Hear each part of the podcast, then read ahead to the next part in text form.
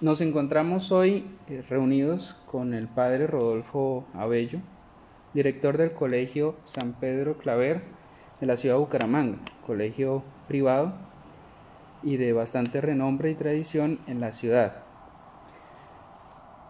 ¿Cómo estás Rodolfo? ¿Cómo te encuentras hoy?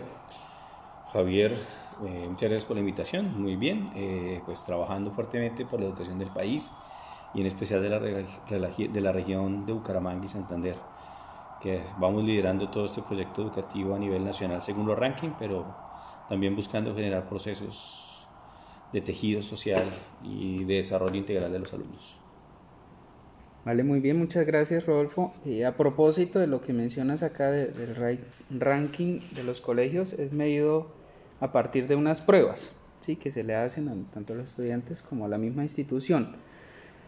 Hablemos hoy eh, a partir de dos preguntas. La primera es sobre la tensión que vivimos en Colombia entre dos enfoques, el enfoque neoliberal en la educación y el de derecho a la educación. ¿Y cuáles son esos efectos en el sistema educativo? Muy compleja la, muy compleja la pregunta por, por, por, dos razones. Yo creo que el Estado colombiano, desde Gaviria sobre todo, hay dos cosas. ¿no? Betancourt nos sistematiza y nos entrega sobre todo la parte de, de, contenido, que no se ha actualizado mucho, sino se ha, sido empezado a actualizarse mucho más en los colegios privados que en los públicos. Y con Gaviria se introduce todo este pensamiento neoliberal. Sí, Gaviria nos, nos va a permitir eh, obviamente con este libre comercio que lanza, eh, obviamente también reforzado también con, Santos, aunque hay varios presidentes, pero esos son los dos que van a realmente a regir un nuevo modelo educativo basado como en tres grandes principios. El primer principio es mejor calidad eh, y entonces empiezan a implementar en los colegios estatales todos estos sistemas de gestión de calidad que los colegios privados los tienen hace 15 o 20 años, ¿sí? incluso ya están en tercera generación de calidad mientras los colegios estatales están en ese proceso de generar procesos de gestión de calidad, de control, de verificación, de optimización de procesos, eh, con unas falencias muy grandes. Y con unas falencias muy grandes, pues porque realmente un maestro, debido a los sindicatos, pues trabaja seis o siete horas diarias. Eh, y no hay posibilidad de generar espacios de encuentro para construcción eh, colectiva. Entonces, al final no hay un proceso de construcción colectiva que permita realmente orientar procesos educativos de mejor calidad. Entonces, ¿qué es la calidad? Hay unos contenidos, se verifican unos procesos, yo hago un eh, chuleo y al fin y al cabo son unas estadísticas. Mm, y eso creemos que es un proceso de calidad. Y se nos olvida que realmente la educación va por otros lados, que tiene que tener unos procesos formativos, unos procesos de contenido, unos procesos de derecho y además unos procesos de desarrollo. Entonces, todos esos elementos que a veces quedan por fuera cuando no hay una construcción colectiva o una mirada holística de toda la educación. Hay un segundo punto que se metió el Estado que me parece también que es mayor cobertura. ¿sí? O sea, en el fondo el modelo es, pues vamos a llegar a todos. Eso es un principio muy bueno, porque en este momento, pues realmente fuera del campo, o sea, en las ciudades incluso se ha mitigado muchísimo el analfabetismo gracias a este proceso, eh, pero lo que han creado son modelos de unos megacolegios eh, eh, muy grandes, o sea, colegios de 1.600, 1.400, 2.000 alumnos, eh, con toda una problemática social y a veces sin las herramientas ni el dinero para poder realmente, y digo dinero porque es que el dinero son personas cualificadas, psicólogos, sociólogos, antropólogos, eh, gente que pueda pensar la educación de otra manera y con los modelos educativos que no hay. Ahí surge otro proceso muy fuerte de la, de la cobertura y es la contratación. Eh, hay dos maneras de contratar. Una es lo que hace el Estado, que contrata directamente, eh, que ahí es por a través de, FENAL, de FECODE y todas estas instituciones que agremian a los, a los docentes eh, públicos. Y hay otro modelo que es el de contratación con entidades privadas, o sea, por medio de licitaciones, colegios o grupos, eh, licitamos por procesos de educación. Por ejemplo, el Colegio San Pedro Claver se une con Fe y Alegría y licita por colegios. En este momento tenemos siete colegios de Fe y Alegría para intentar garantizar todo este proceso de calidad, de cobertura y además el siguiente punto que es el nivel educativo, que sería el tercer punto. Entonces, en este modelo neoliberal convierte de alguna manera con la cobertura, eh, que es algo, un principio bueno, puede generarse un proceso muy riesgoso y es convertir la educación en un negocio. ¿Por qué? Porque lo que puede hacer lo que hace el Estado es decir, vea, yo por este niño le pago un millón de pesos o un millón doscientos de pesos, un millón doscientos mil pesos al año por un alumno. ¿Sí? Tengo dos mil alumnos, o sea, le pago, multiplico por eso y le pago eso, le pago un excedente por mantenimiento, agua, luz y teléfono. Y esta canasta se la entrego a al año en tres cuotas. La primera cuota se la entrego en el primer trimestre, la otra en el tercer trimestre y la otra un día antes de que se acabe el año. Entonces, ¿qué es lo que pasa? El que contrata tiene que tener un flujo muy complejo de caja para poder cumplir a los maestros y tener todos los materiales que se necesitan para la educación. Eh, es bueno porque obviamente lo que hemos visto es que las, las, instituciones privadas por lo menos generan tejidos de construcciones comunitarias o de comunidades de aprendizaje o comunidades de formación que generan procesos internos de investigación, pequeños procesos que son muy importantes en lo cotidiano. Y el tercer elemento fundamental ahí tiene que ver eh, con el modelo educativo, que es un modelo basado en competencias, un modelo basado en objetivos, ojalá en proyectos y en el fondo es ojalá todos sean emprendedores.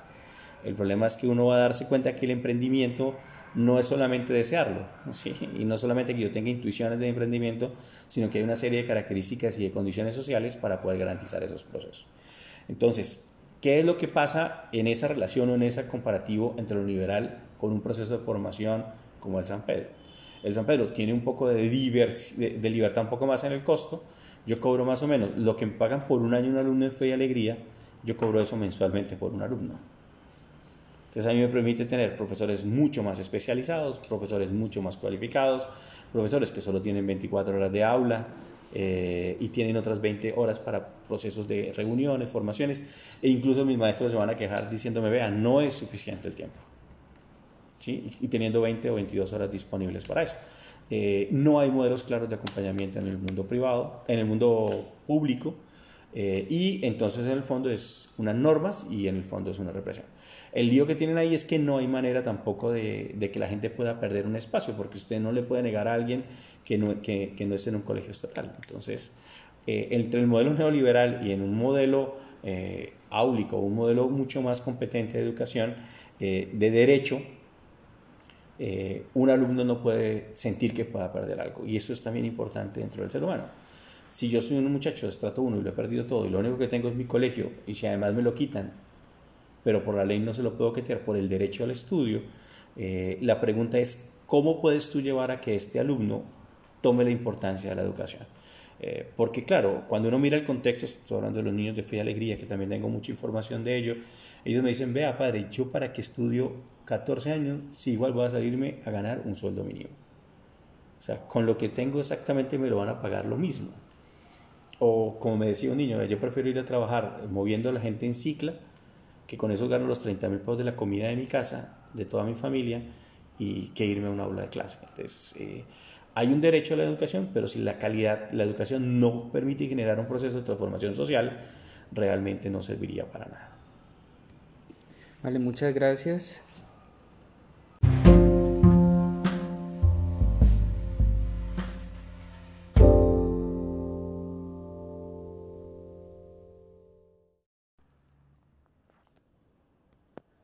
Ahora bien, yo creo que es importante ubicarse en medio de esta tensión porque uno no puede ser indiferente o decir que no lo afecta lo, que pasa en, el país, en las políticas, en la manera de, tratar a la educación, de gestionarla o de promoverla, como, como lo llamemos. Entonces es importante plantear una postura y ubicarse en medio de esta tensión. Por eso me atrevo en este momento a preguntarte, Padre, sobre su postura.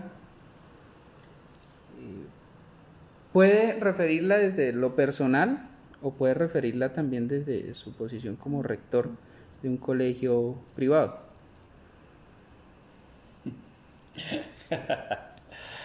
¿Por qué la sonrisa? Porque vea, yo, yo creo que el ministerio hace su tarea en el cual genera unos recursos y desde esos recursos genera unas políticas y unas maneras de contratación. ¿Qué es lo que pasa? Que cuando uno se tiene que enfrentar a una Secretaría de Educación local o municipal o departamental, que además tenemos departamental, municipal, eh, Y por ejemplo, en un área como voy a colocar el ejemplo de Bucaramanga. En Bucaramanga tenemos Secretaría de Educación de Girón, Florida, Piedecuesta, Río Negro, Lebrija y Bucaramanga. Y usted mira las políticas eh, para una institución privada y son totalmente diferentes. Entonces, por ejemplo, voy a colocar un ejemplo. Yo tengo unos costos educativos de personalizada altos. Para mí al año tiene que pagar mi papá 720 mil pesos. Voy a colocar un número. Pero la secretaria me dice, no, porque como el Estado no puede cobrar eso, entonces yo a usted le digo, usted no puede cobrar 720 mil pesos, sino solo por bancos puede contratar 250 mil. ¿Qué es lo que pasa? Que en personalizada para mí no son solo los bibliobancos. ¿sí? Eh, yo estoy pensando en una educación integral en, en deportes, en artes, en ciencia, en tecnología, en equipos, en logística, que no, no me da el recurso cuando tienes una nómina que se consume el 70% de tus recursos. ¿sí? Entonces necesito unos adicionales para poder complementar esos procesos y eso es lo que llamamos un aporte de la educación personalizada. ¿Qué hace el Estado? El Estado solamente te da a ti por 10 meses el mismo, el, es decir, divide ese millón doscientos en 10 meses. Entonces no hay manera de que un colegio estatal llegue en algún momento a equipararse a un colegio privado. En recursos, ¿sí? Puede que en material humano hayan profesores muy buenos. Eh, yo he tenido maestros muy buenos que han decidido irse al Estado porque el Estado paga un poco mejor y trabajan menos. Y en el fondo eso es lo que me dicen, ¿sí? Padre, es que usted entra aquí a las seis y media de la mañana y salgo a las cuatro y media de la tarde. Allá entro a las seis y media de la mañana y salgo a las 12 del día. Pues, y me paga lo mismo, pues yo me prefiero irme para allá. Eh, claro, ¿qué se encuentran allá? No tienen los recursos. El Estado no pone los recursos en, en los colegios. Eh, y yo creo que eso es un problema serio. hay una diferenciación entre lo que quiere el ministerio, otra cosa en lo que concretizan las secretarías locales y otra cosa la competencia, porque ¿qué es lo que pasa? Si yo tengo que competir contra otros pares, entonces por ejemplo la Secretaría de Bucaramanga es muy restrictiva en cuanto cobra a los papás, pero por ejemplo un mismo colegio de la misma categoría nuestra eh, cobra esos 250 mil pesos que yo cobro una vez al año ahora que me dejaron este año, le permite cobrárselos 10 veces al año. Entonces, ¿cómo hago yo para en el libre mercado entrar a competir con un colegio que tiene 10 veces el desarrollo tecnológico que yo tendría que tener? Entonces, hay una serie de desequilibrios. ¿Por qué es lo que, es lo que tiene de fondo el Estado? Si yo soy amigo suyo o todo estoy hago parte del gobierno, tengo posibilidades de recursos mayores, porque usted me los autoriza y me los aprueba. Pero si no, lo que están intentando es que la educación privada no se aleje mucho de la estatal. ¿Sí? Cuando uno mira, en este momento el promedio en Colombia de IFES, en Bucaramanga, que es un promedio altísimo, está en 285 puntos en el IFES, sobre 500. Y es la ciudad, la ciudad número uno del país. El promedio del Colegio San Pedro Claver es 353. O sea, yo, para que no llegue a 285, este colegio ha jalonado 80 puntos para que llegue hacia arriba. O sea, 80 puntos por encima. Hay otro colegio que también está muy bien en ese punto, que estamos en el mismo punto, que es el Instituto Caldas, que son los dos grandes colegios de Bucaramanga y el Divino Niño, son los tres grandes colegios de, de Bucaramanga, no del área metropolitana. Hay dos colegios mucho más fuertes. Entonces, ¿qué es lo que pasa? Que las secretarías están pensando en que no se vayan muy lejos esos porque nos vemos muy mal nosotros. No están viendo, que era lo que yo le he propuesto a la, a la Secretaría de Educación y de alguna vez lo hemos hablado con el alcalde, es cómo poder desde los colegios seguir inspirando los modelos educativos. Si usted no los puede desarrollar o no tiene los equipos, modele lo que tienen los colegios y aplíquenlo en aprendizajes. Eso es lo que hemos estado haciendo de alguna manera con fe y alegría en Nuevo Girón y en Colorados. Esos son los dos laboratorios que tiene el Colegio San Pedro Claro en este momento. Nuestros maestros trabajan con un grupo de los niños de 11 y de décimo en preparación de pruebas a ver. Hemos venido subiendo. En Nuevo Girón ha sido impresionante la ausencia. Y bueno, hay otro colegio que es el Clabriano, pero es mucho más pequeño. Eh, en Nuevo Girón hemos subido, pasamos de 2,80 a 2,97 en dos años. O sea, se han mejorado competencias lectoras, competencias matemáticas, competencias eh, sociales, ha mejorado el inglés. Eh, y dice uno, bueno, ¿por qué? Un grupo de maestros más cualificado ha generado un impacto. En Colorado ha sido más difícil. ¿Por qué? Porque en Colorado los pelados dicen, eh, yo a qué voy, o sea, no van a las clases. Pero igual con ellos hemos subido de estar en 2.50, o sea, estamos por debajo del promedio, a estar en 2.85 en el promedio. Entonces, ha habido un aumento, no tan significativo como el de, color, el de, como el de Nuevo Girón, pero sí nos permite a nosotros ver que si uno le logra dar las herramientas a estos muchachos, van a tener las competencias. El año pasado en Nuevo Girón tuvimos un niño de 463 en el IFES. Sí, es, mucho más alto incluso que los del San Pedro. Bueno, fue uno. Los demás estaban por debajo. Pero, es decir, si uno logra generar procesos formativos dentro de esos colegios, van a surgir personas que tienen muchas más competencias. El problema es que el Estado no quiere invertir más de lo que tiene para invertir. Y no quiere que las instituciones privadas se alejen mucho de la realidad, porque si no es, es, es ¿Qué es lo que genera eso? Cuando uno va a mirar quiénes son los que están en las universidades estatales, que en teoría es mucho más económico, son niños de colegios privados. Por ejemplo, yo tengo, del año pasado tengo 35 en la UIS. Estoy diciendo 35 en la UIS, o sea que le quitaron de la tercera parte. La otra tercera parte está en universidades privadas en Bogotá y la otra tercera parte en universidades privadas en Bucaramanga. ¿Qué posibilidad tiene un niño de fe y alegría de competir con un niño de un colegio como el San Pedro? En condiciones iguales, ninguna. Estos muchachos de fe y alegría o de los condiciones están comiendo con suerte una vez al día, no tienen desarrollos, eh, no tienen redes de apoyo, no tienen desarrollos corporales humanos, no tienen una dieta balanceada, eh, y hay una serie de problemas que también son muy, muy grandes. ¿Cuál es la postura mía ante esto? Digo, hay una gran desigualdad, y cuando uno intenta cerrar la brecha, mm, como por ejemplo intentar montar un modelo muy completo como fue Alegría, mm, un modelo de innovación, de gestión de calidad, con todo lo que nos han pedido, eh, es viable porque el San Pedro no recibe dinero. Si el San Pedro, que es el que licita, recibiera dinero, no es viable económicamente un proceso. Nosotros estamos asesorando y acompañando el proceso no porque tengamos ningún interés, sino porque queremos realmente poder brindar educación de calidad a niños de estrato cero. Y eso no es fácil, o sea, entonces uno dice, ¿cuál es la desigualdad? Total. Vale, muchas gracias, padre. Eh, que tenga un feliz día. Muchas gracias.